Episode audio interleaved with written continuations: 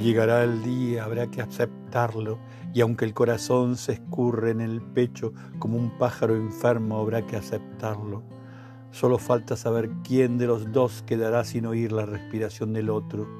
huérfano del lenguaje cifrado de la otra mirada, quién de los dos quedará en el vacío de las sombras, sin el latente custodio de su cuerpo, quién sufrirá la alejada presencia llenando el vacío de los cuartos.